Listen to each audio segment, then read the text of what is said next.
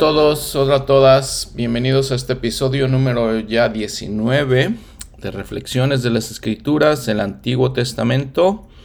Hoy vamos a hablar, uh, vamos a seguir el manual Ven Sígueme, que habla de la Pascua de la Resurrección. No vamos a tocar uh, directamente, eh, no vamos a seguir con la historia que directamente viene en las Escrituras, pero vamos a hablar de este tema tan, tan importante, eh, esencial, eh, tal vez el evento más importante en la historia de la humanidad. Eh, no tal vez, es el evento más importante de la historia de la humanidad. La Pascua, el sacrificio expiatorio de Jesucristo. Vamos a hablar de su última semana en la tierra y la culminación magnífica de su vida, la culminación magnífica de su sacrificio que termina con su resurrección. Vamos a hablar de todo eso. Eh, vamos a ver en este episodio nuevamente lo que significaba la Pascua, que fue establecida cuando los israelitas estaban todavía en Egipto. Vamos a tocar nuevamente el tema, vamos a ver simbolismos de esta Pascua y de la fiesta que se estableció y cómo se estableció. Bienvenidos nuevamente. Gracias por estar aquí conmigo. Muy bien, entonces hablemos un poco de la Pascua. Si recuerdan el contexto de lo que hablamos el episodio pasado, eh, entonces si recuerdan las 10 plagas y recuerdan entonces la última plaga que es cuando se establece la fiesta de la Pascua, la última ah, plaga el Señor le le dice a Moisés que todos los eh, primogénitos de todas las familias van a morir y le dice que hagan específicamente los israelitas algo para que menciona la escritura para que el ángel destructor no pase en sus casas. Y entonces si regresamos nuevamente al capítulo 12 de Éxodo, Primero vean que el Señor establece un nuevo calendario para los israelitas. Les dice, este mes será el principio de los meses en el versículo 2. Será el primero de los meses del año. Estamos hablando de primavera. Entonces los israelitas empiezan a contar su año desde ese momento en primavera. Y en el versículo 10, perdón, el versículo 3 dice, habla a toda la congregación de Israel diciendo, el 10 de este mes tomará cada uno un cordero según las familias de los padres, un cordero por familia. Y de hecho les dice en el 4, si no tienen suficiente para tener un cordero, entonces tomará uno con su vecino y este según el número de, de personas y este tomarán un cordero, ¿no? El versículo 5, 12, 5, el cordero será sin defecto macho de un año, lo tomaréis de las ovejas o de las cabras, y lo guardaréis hasta el día 14 de ese mes, y lo inmolará toda la congregación del pueblo de Israel al atardecer. Bueno, importante recordar lo que hemos dicho. Ya estamos viendo que el Señor establece un calendario, que aquí va a empezar el año para ellos. Recuerden también que los días para los, los eh, judíos, para los israelitas en este caso, empiezan en la tarde de un día y continúan hasta la tarde del siguiente día. Así calculan sus días ellos, diferente de nosotros. Bueno, entonces el cordero será sin defecto. Macho de un año. Eh, desde el día 10, dice del mes, el Señor los va lo van a tener hasta el día 14 de ese mes. Y dice, y lo inmolarán, lo sacrificarán, y tomarán de la sangre y la pondrán en los dos postes y en el dintel de las casas en lo que han de comer, en que lo han de comer, de las casas en lo que han de comer. Entonces van a tomar la sangre, lo iban a sacrificar, iban a tomar la sangre, iban a pintar el dintel de sus casas, dice, es el marco de las puertas, eh, para señalar que ahí estaban los israelitas y les digo, el ángel destructor iba a pasar por ellos. Y una vez que lo, han sacrificado, toman la sangre y lo van a cenar esa noche. Esa noche, versículo 8, comerán la carne asada al fuego y panes sin levadura con hierbas amargas lo comerán. Dice, ninguna cosa comeréis del cruda ni cocida en agua, sino asada al fuego, con su cabeza, sus piernas, sus entrañas. Ninguna cosa dejaréis de él hasta la mañana, y lo que queda hasta la mañana lo quemaréis en el fuego. Y además dice el versículo 11, y así habréis de comerlo, ceñidos vuestros lomos, calzados de vuestros pies y vuestro báculo en la mano, y lo comeréis apresuradamente es la Pascua de Jehová. Entonces, nuevamente aquí establece la Pascua. Y dice, pues pasaré yo pues a tierra, por la tierra de Egipto, y heriré de muerte a todo primogénito en la tierra del Egipto, eh, tanto de los hombres como de las bestias. Y ejecutaré mis juicios contra todos los dioses de Egipto, yo Jehová. Y la sangre os será por señal en las casas donde vosotros estéis, y veréis la sangre y pasaré de vosotros, y veré, perdón, la sangre, y pasaré de vosotros, y no habrá en vosotros plaga de mortandad cuando hiera la tierra de Egipto, y habréis de conmemorar ese día, lo celebraréis como fiesta solemne a Jehová durante vuestras generaciones. Por estatuto perpetuo lo celebraréis. celebraréis. Y luego también les establece el pan sin levadura, la fiesta del pan sin levadura. Eh, después en los siguientes versículos. Vamos a ver entonces todos los simbolismos de, este, de esta fiesta. Y, primero de entrada ya nos podemos dar cuenta, regresando al versículo 5, el cordero será sin defecto. El cordero si ustedes ven ahí en su, en su nota de, al pie de la página, dice eh, Cordero de Dios. Eh, Jesucristo es el Cordero de Dios. Entonces, este sacrificio que van a hacer los israelitas simboliza el sacrificio de Jesucristo. Ahí ven en su nota al pie la página 5a, dice Cordero de Dios, expiación, espiar, Jesucristo, simbolismos o símbolos de Jesucristo. Entonces ahí está, ese es un, el símbolo, básicamente el más directo e importante. La sangre que iban a derramar del cordero. Obviamente Jesucristo derramó su sangre tanto en Getsemaní como en el Calvario, en la crucifixión. En los dos lugares derramó su sangre. Será sin defecto porque Jesucristo es un hombre sin defectos, o fue un hombre sin defectos, fue un hombre perfecto. El primogénito, porque Jesucristo, les había comentado en el episodio pasado, es obviamente el unigénito del Padre. Entonces, el, eh, todo eso es simbolismo de, esto.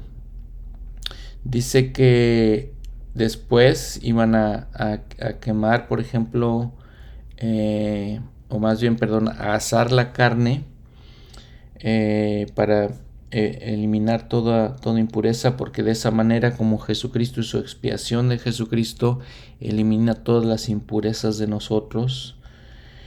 Eh, son algunos de los simbolismos que vemos.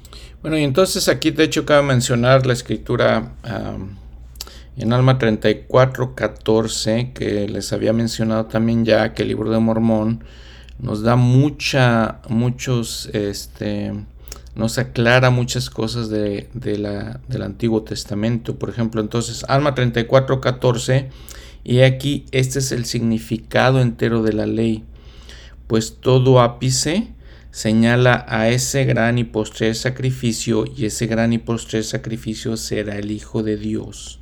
Sí, infinito y eterno el significado entero de la ley, entonces la ley está hablando de la ley de Moisés. Si ven ahí otra vez su nota al pie de la página de ley 14b, ley de Moisés. Todo eso eh, simboliza el sacrificio infinito y eterno del Hijo de Dios de Jesucristo. Y noten esas dos palabras, infinito es su sacrificio y es eterno también.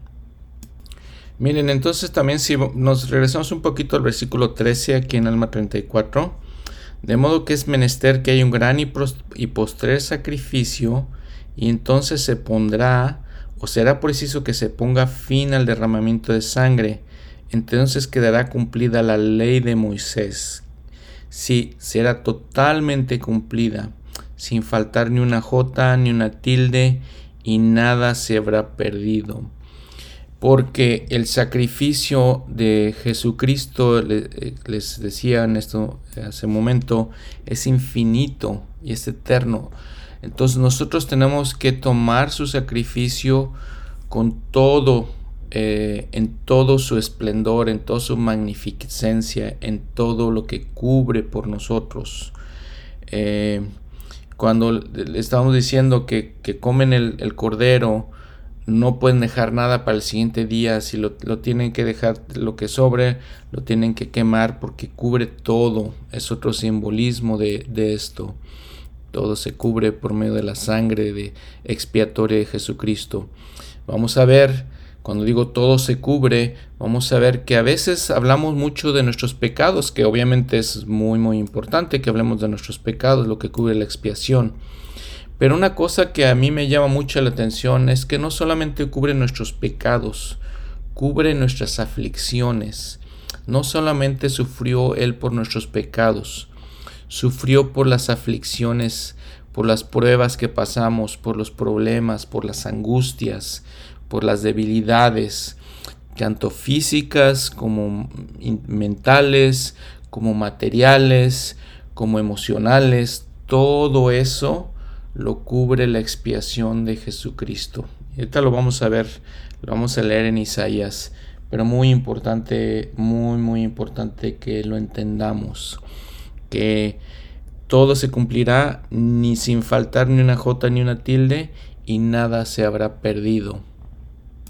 De hecho también si regresamos a, Éxodo capítulo 12 en el versículo 13 y dice la sangre os será por señal en las casas donde vosotros estéis y veré la sangre y pasaré de vosotros y no habrá en vosotros plaga de mortandad cuando llegue a la tierra de Egipto.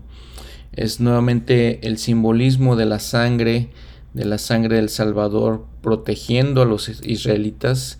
El sacrificio expiatorio de Jesucristo nos protege.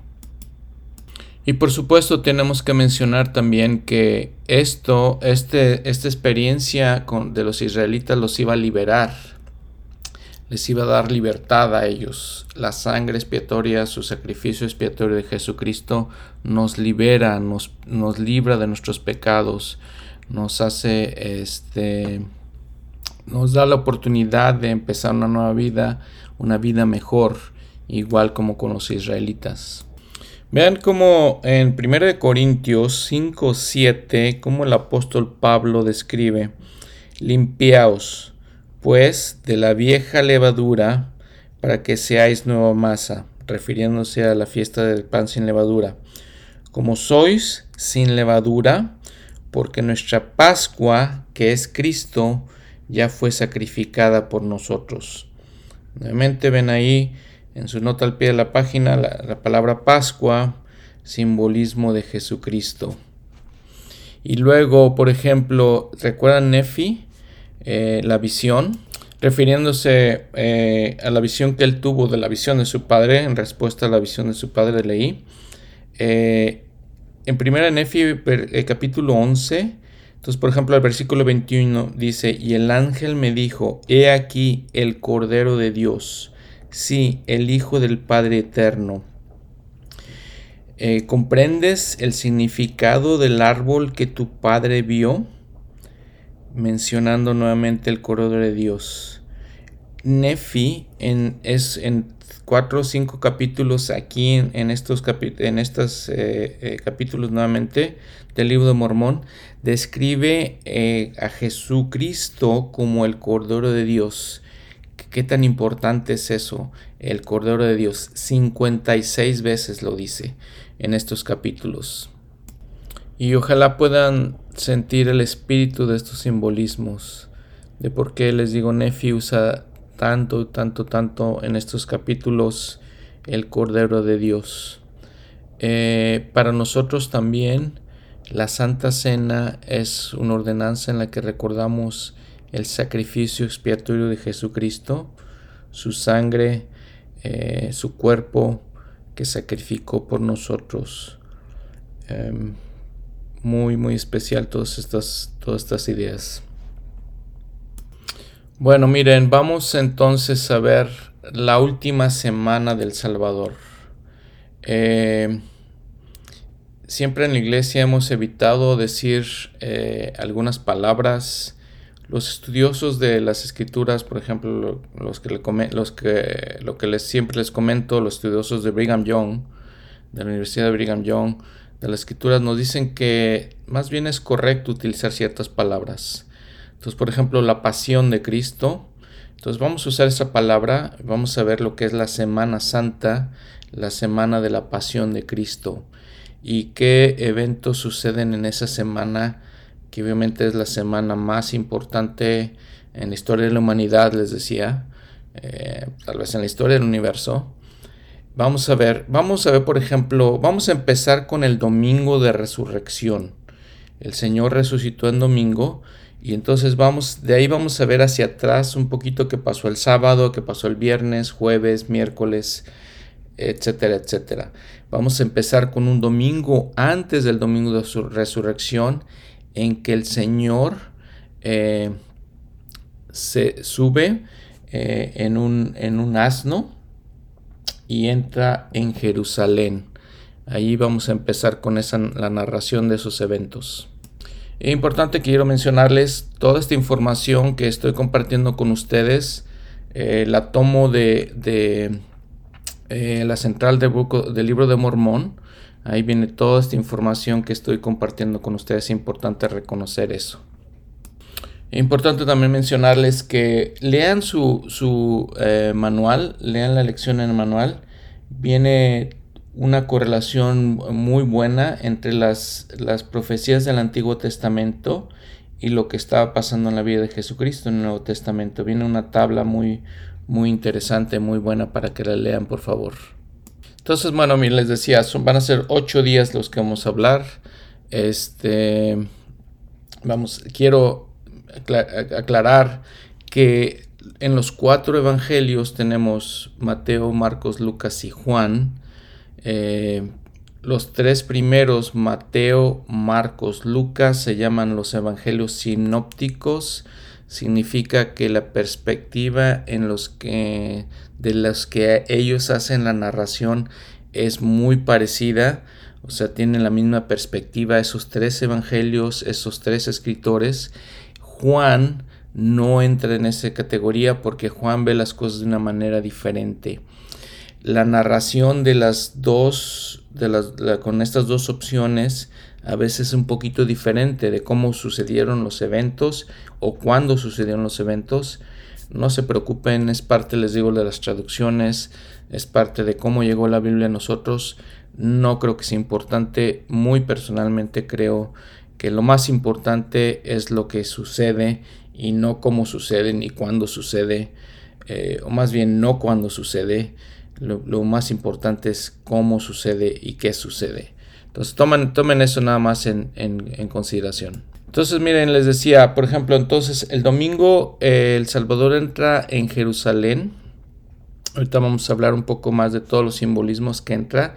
Se llama el, el domingo de palmas, ¿no? Dice que entra en Jerusalén y todas las personas, sus seguidores, se acumulan y con palmas lo reciben. Este, eso lo hace el domingo. Por ejemplo, eh, este, Mateo y Lucas dicen que después de eso va al templo y desecha a los vendedores que hay en el templo, los, los, expele de ahí del templo. Eh, Marcos lo hace que, o dice que va, eso va a pasar el lunes. Pero les digo, esas son diferencias que no, no considero importantes. Y cabe mencionar aquí este, algo que les digo, leí, eh, escuché en el central del libro de Mormón, que los evangelios principalmente son teología, no es historia, son teología y para enseñarnos doctrinas y principios importantes. Bueno, miren, entonces, por ejemplo, Mateo capítulo 21.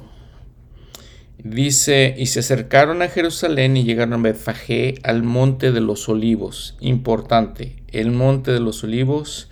Entonces Jesús envió a dos discípulos diciéndoles, id a la aldea que está delante de vosotros y, enseguida hallaréis un asna atada y un pollino con ella, desatadla y traédmelos. Y, y bueno, viene aquí eh, una escritura que usa que usa Mateo mismo, este, en Isaías y en Zacarías 9. Les digo, en su manual, por ejemplo, vienen esas escrituras para que también las, las vean.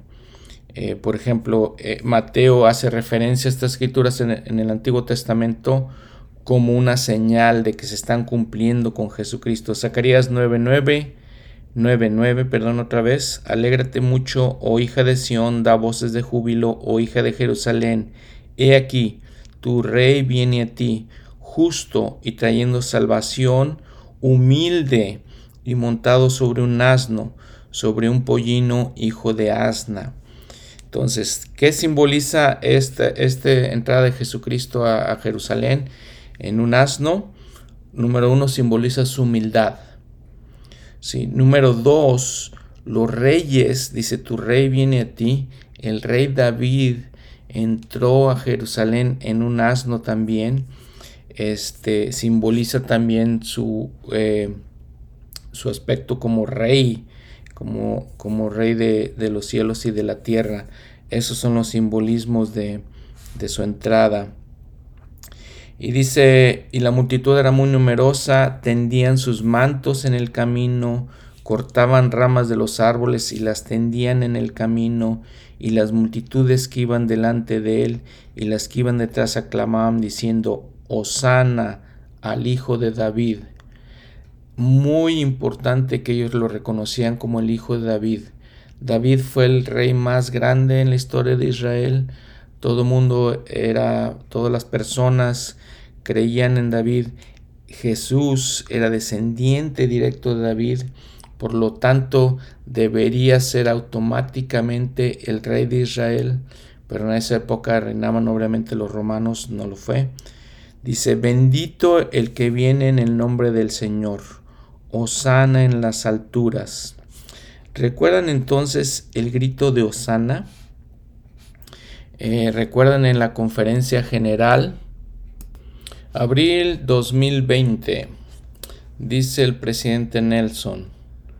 Ahora mis queridos hermanos y hermanas, al conmemorar la primera visión que tuvo José Smith del Padre y del Hijo, sentimos que sería apropiado regocijarnos juntos al participar en la exclamación de Osana.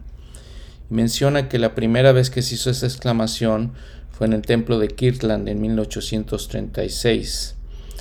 Dice y ahora les mostraré cómo hacer la exclamación de Osana.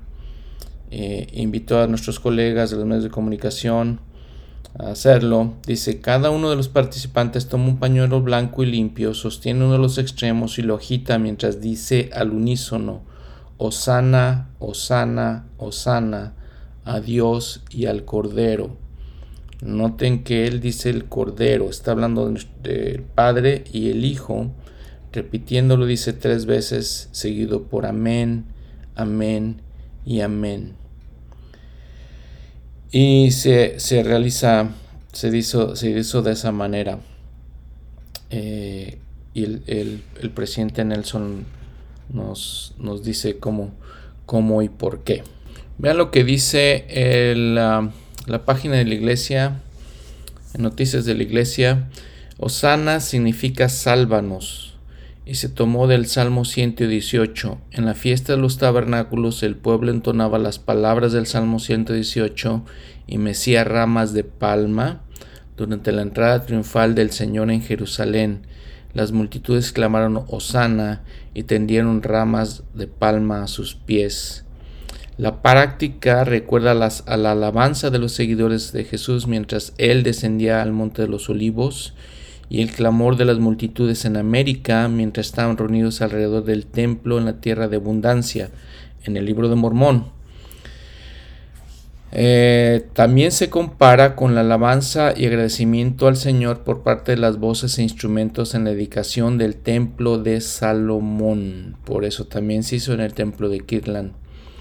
A este saludo sagrado a menudo le sigue un coro cantando el himno de Osana y el himno El Espíritu de Dios de William W. Phelps. Eh, el primer grito de Osana, les decía, se hizo en Kirtland, en la en la dedicación del templo de Kitlan. Y este así se realiza este grito de Osana. Entonces, cuando entra el Señor nuevamente en Jerusalén, lo realizan los, las personas que estaban ahí reunidas. Bueno, entonces miren, el lunes este hay una hay un árbol de higo que el Señor maldice, ahorita lo vamos a ver por qué y el Señor pasa las, la, lo siguiente parte del día enseñando en el templo. Les quiero mencionar de una vez el martes porque también se pasa el, día enseñando en el templo y luego toma a algunos de sus discípulos ese martes y les, eh, les da un mensaje, un discurso muy importante en el Monte de los Olivos. Bueno, quisiera mencionar de una vez el miércoles. El miércoles en algunas eh, estructuras de, la línea del tiempo no aparece nada. Sin embargo, este Central del Libro de Mormón les digo menciona que número uno los sacerdotes judíos conspiran contra Jesucristo. Número dos eh, el Señor es ungido por una mujer, no dice quién mujer, eh, nada más que lo unge. Y número tres, que Judas, Judas Iscariote, conspira también para, para vender al Señor. Entonces, estos son, son ah, puntos muy importantes. déjenme decirles un poquito de la unción. Eh, la unción eh, Sucede cuando los reyes eran ah, establecidos como reyes del pueblo de Israel. Sucede cuando los profetas eran establecidos como, como este, eh, la voz del Señor para el pueblo de Israel. Y cuando los sacerdotes también son así. Entonces, el Señor aquí cumple en estas etapas el papel de rey. Cuando entra a Jerusalén, el papel este, de sacerdote en estos momentos que es, que es ungido y también como profeta cuando habla con sus apóstoles. Entonces es el rey, el sacerdote y el profeta de Israel en, estas, en estos episodios. Bueno, entonces miren, si vemos por ejemplo, si seguimos la narración de Mateo, Mateo capítulo 21, este... empieza a decir el Señor en los versículos 18, 19 de ese capítulo 21. Em, dice, versículo 17, dejándolo salió fuera de la ciudad y a, a Betanía se hospedó allí. Y por la mañana, volviendo a la ciudad, tuvo hambre. Viendo una higuera cerca del camino fue a ella, pero no halló nada en ella, sino hojas solamente, y le dijo, nunca jamás nazca de ti fruto. Y de inmediato se secó la higuera. Y al ver esto los discípulos maravillados decían, ¿cómo se secó al instante la higuera? Y respondió Jesús, les dijo, de cierto os digo que si tenéis fe y no dudáis, no solo haréis esto de la higuera, sino que también a este monte decís, quítate y échate al mar, será hecho. Y todo lo que pidáis en oración creyendo, lo recibiréis. Y luego en el 23 llegó al templo, los principales sacerdotes y los ancianos se acercaron a preguntarle. Y entonces les decía, ese día, esa tarde, el Señor siguió predicando en el templo. Y si nos regresamos un poquito en el capítulo, este capítulo 21 de Mateo, en el versículo 12, les decía estas ciertas discrepancias Dice, y entró Jesús en el templo de Dios y echó fuera todos los que vendían y compraban en el templo y volcó las mesas de los cambistas y las sillas de los que vendían palomas y les dijo, escrito está, mi casa, casa de oración será llamada, pero vosotros la habéis hecho cueva de ladrones. Y dice que también sanó a los, a los ciegos y a los cojos ahí en el templo. Eso sucedió el lunes, vamos a decir, de acuerdo con lo que estamos platicando. Y entonces, los que les decía también el martes, entonces hay una confrontación con los escribas y fariseos. Nuevamente, si seguimos la... Les cuenta varias parábolas en esos momentos. Eh, y varias, varias historias importantes que les dejo que lo, que lo puedan leer, por favor. Eh, si quieren, por ejemplo, leer en el, encabezado en el capítulo 22, enseña la parábola de fiesta de bodas del Hijo del Rey, pagad tributo a César y a Dios, los, los matrimonios del mundo solo perduran por esta vida, el primer mandamiento consiste en amar a Dios, amar al Señor nuestro Dios, Jesús pregunta, ¿qué pensáis del Cristo? Eh, por ejemplo, en el, ahí en el capítulo en el versículo 37 de ese capítulo 22, y Jesús le dijo, amarás al Señor tu Dios con todo tu corazón y con todo tu alma y con toda tu mente. Este es el primero y grande mandamiento y el segundo es semejante, amarás a tu prójimo como a ti mismo. De esto depende toda la ley y los profetas. Bueno, entonces les digo, eso pasa, estamos en el en el día martes y por ejemplo en el capítulo 24 eh, dice el versículo 3 y estando él, sentado en el monte de los olivos, da un discurso en el que habla a algunos de sus discípulos que estaban con él, no todos sus discípulos, solamente algunos, les habla de, los, de lo que va a acontecer en los últimos días. Si ven en la perla de gran precio, la traducción de José Smith, hay una traducción de José Smith de este capítulo en específico de todas las profecías de que da el Señor en cuanto a los últimos días.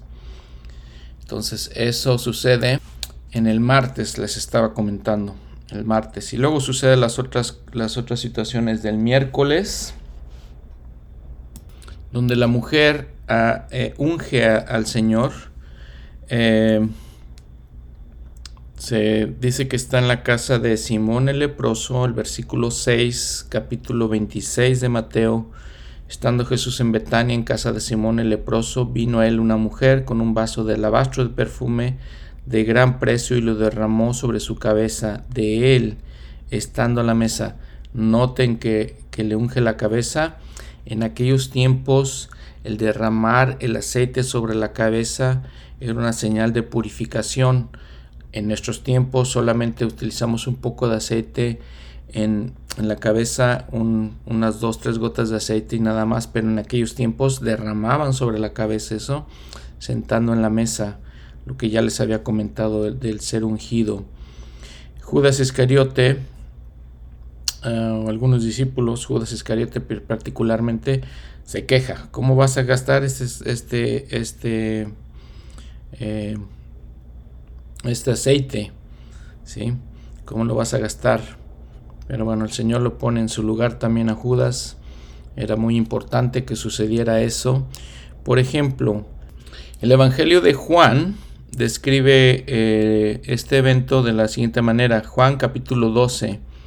Y Jesús seis días antes de la Pascua, seis días antes de la Pascua fue a Betania, donde estaba Lázaro, el que había estado muerto, a quien había resucitado entre los muertos, y le hicieron una cena. Marta servía y Lázaro era uno de los que estaba sentado. Entonces María, si recuerdan, Marta y María eran hermanas y eran hermanas de Lázaro también. Entonces María tomó una libra de perfume de nardo puro, una libra es medio kilo, medio kilo, imagínense, de perfume, de aceite, y ahí dice, de mucho precio, y ungió los pies del Señor y los enjugó con sus cabellos. Y la casa se, llenó del olor del perfume.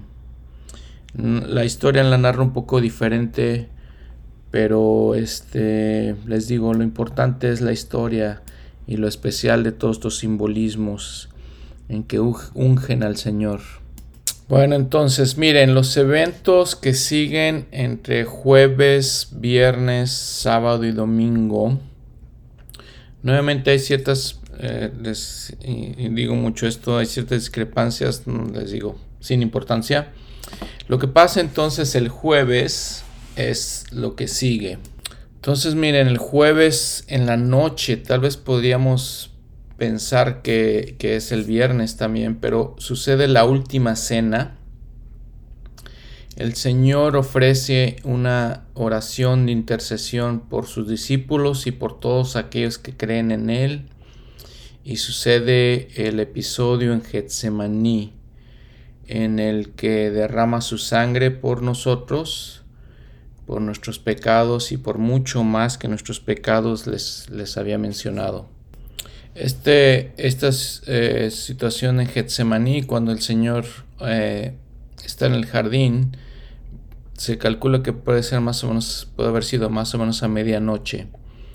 Si ven sus escrituras, después de estas de, de Getsemaní, inmediatamente después eh, vienen, sucede la traición de Judas, vienen a arrestarlo, lo llevan y nada más calculen aquí el tiempo. Ya, ya estamos medianoche.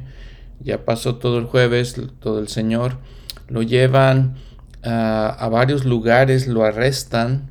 Lo llevan a varios lugares. Lo llevan con Anás y Caifás, que eran los, los sacerdotes de aquellos tiempos. Los sumos sacerdotes. Los principales de los sacerdotes.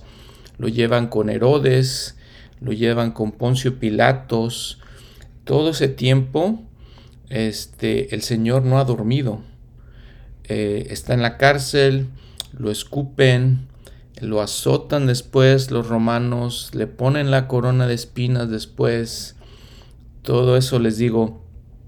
Y, cuando lo llevan a varios de esos lugares, o sea, no están todos juntos, están en varias partes de la ciudad. Va del Monte de los Olivos, donde estaba Getsemaní, a, otras partes de la ciudad, les digo, con Herodes, va con Anás y Caifás, va con Pilates, todos esos, va a varias partes de la ciudad, no, no duerme, lo tienen así, lo, lo azotan y lo golpean y, se burlan de él. Todo eso es parte de su expiación, de todo lo que él está sufriendo, eh, descendiendo por debajo de todas las cosas para que pueda entender nuestros sufrimientos, para que ya una vez que en el jardín de Getsemaní tomó los pecados de nosotros sobre él, descendió todavía después debajo de todas estas cosas. No lo mencionamos mucho en la iglesia, no estoy seguro por qué, pero tenemos que recordar la corona de espinas, tenemos que recordar todos los azotes, tenemos que recordar todas las burlas, todo lo que hicieron con él les digo, para descender debajo de todas las cosas que pudiera entendernos y sufrir también por nuestras aflicciones, por nuestras enfermedades, por las angustias que tenemos. En eso sufre todo Él. Y, y después de eso no descansa, lleva su cruz al Calvario y es crucificado ahí en viernes. Él sucede todo eso, todo eso entre jueves y viernes sucede todo ese tipo de, cosas. Les comento que el L. Bruce Ramaconqui dice que todo el sufrimiento en el jardín de Getsemaní lo volvió a sufrir en la cruz, en el Calvario. Lo crucifican, les digo, eh, después de todo lo que ya había pasado. Eh, el sábado no sucede gran cosa. No sucede gran cosa en las escrituras. Son los tres días que está el Señor eh, que muere, que va a predicar al mundo los espíritus o organizar el mundo los espíritus. Y el domingo es el domingo de resurrección. Es el final de esta semana eh, del sacrificio eh, del Señor y es cuando Él resucita este domingo en la mañana. Todo eso eh, interesante, importante, esencial saberlo. Entonces, nuevamente, si ven su manual, ven muchas otras más este, analogías, otros simbolismos más ahí con el, nuevo, el Antiguo Testamento, con el Nuevo Testamento. Solamente lo que quiero leerlos es el, esa escritura tan tan especial, ¿no? Que está en Isaías, eh, capítulo 53, versículos, varios versículos que podemos ahí. Podemos, voy a empezar a leer el versículo 3. despreciado y desechado entre los hombres, varón de dolores y experimentado en quebranto, y como que escondimos de él el rostro, fue menospreciado y no lo estimamos. Ciertamente llevó él nuestras enfermedades y sufrió nuestros dolores, y nosotros le tuvimos por azotado, herido por Dios y afligido. Mas él herido fue por nuestras transgresiones, molido por nuestras iniquidades. El castigo de nuestra paz fue sobre él, y por sus heridas fuimos nosotros sanados. Todos nosotros nos hemos descarriado como ovejas, cada cual se ha apartado por su propio camino, mas Jehová cargó en él la iniquidad de todos nosotros. Fue oprimido y afligido, pero no abrió su boca. Como cordero fue llevado al matadero, y como oveja delante de sus trasquiladores enmudeció. Así no abrió su boca. Entonces, si analizamos esta escritura, la desglosamos, vemos que, número uno, fue un varón de dolores experimentado en quebranto. Tiene la experiencia de haber sufrido muchas cosas y por medio de esa experiencia en la carne la sufrió, se ofreció voluntariamente para sufrirlas de tal manera que pudiera saber lo que nosotros sentimos en todas nuestras aflicciones y pudiera ayudarnos y, fortalecernos. Fue menospreciado y no lo estimamos. El Rey de Reyes Señor de señores, el creador de esta tierra y de muchas cosas en el universo, a la derecha del Padre fue menospreciado. Llevó nuestras enfermedades, sufrió nuestros dolores. Ninguna enfermedad que ustedes y yo podamos sentir, ninguna aflicción, ningún dolor que podamos sentir, no lo sintió Él. Él lo sintió todo. Se, les digo, bajó por debajo de todas las cosas para poder socorrernos y, ayudarnos. Eh, nosotros lo tuvimos por azotado, herido por Dios y afligido. Herido fue por nuestras transgresiones. Eso es cuando pagó por nuestros pecados. Molido por nuestras iniquidades. Por, gracias a Él podemos tener paz en nuestras aflicciones, paz en nuestros pecados, paz en nuestros problemas que sufrimos en la vida. Eh, el castigo de nuestra paz fue sobre Él. Por sus heridas fuimos nosotros sanados. Él es el gran sanador. Si nos acercamos a Él, podemos ser sanados de cualquier aflicción, de cualquier pecado, de cualquier cosa que suframos. Mas Jehová cargó en él la iniquidad de todos nosotros. Si leemos las, las situaciones que pasó, por ejemplo, con, con, con Pilatos, con Pilatos, que dice fue oprimido y afligido, no abrió su boca, con toda dignidad no habló con él, no habló con Herodes, no sufrió todas esas, esas ignominia, todas esas eh, todo lo que sufrió sin abrir su boca, sin quejarse, con todo el poder que tenía para quitar esas cosas de sí, la sufrió voluntariamente por nosotros. Como oveja fue eh, delante de sus trasquiladores enmudeció, así no abrió su boca. No la abrió. La sufrió voluntariamente en la carne. Les digo para que nosotros pudiéramos ser bendecidos de la misma, de, con la paz, ser sanados de nuestras heridas Y nuevamente, insisto, de todas las heridas que podamos tener, no solamente los pecados, todas nuestras heridas, todas las cosas con las que somos afligidos en esta tierra. Y nuevamente Isaías 25.8, este es capítulo 25.8, su resurrección. Destruirá la muerte para siempre y enjugará Jehová el Señor toda la lágrima de todos los rostros, y quitará la afrenta de su pueblo de toda la tierra, porque Jehová lo ha dicho. Se levantó en la mañana del domingo, en la resurrección, para traernos vida. Si sufrimos alguna enfermedad, si tenemos seres queridos que sufren enfermedades, algún día todos moriremos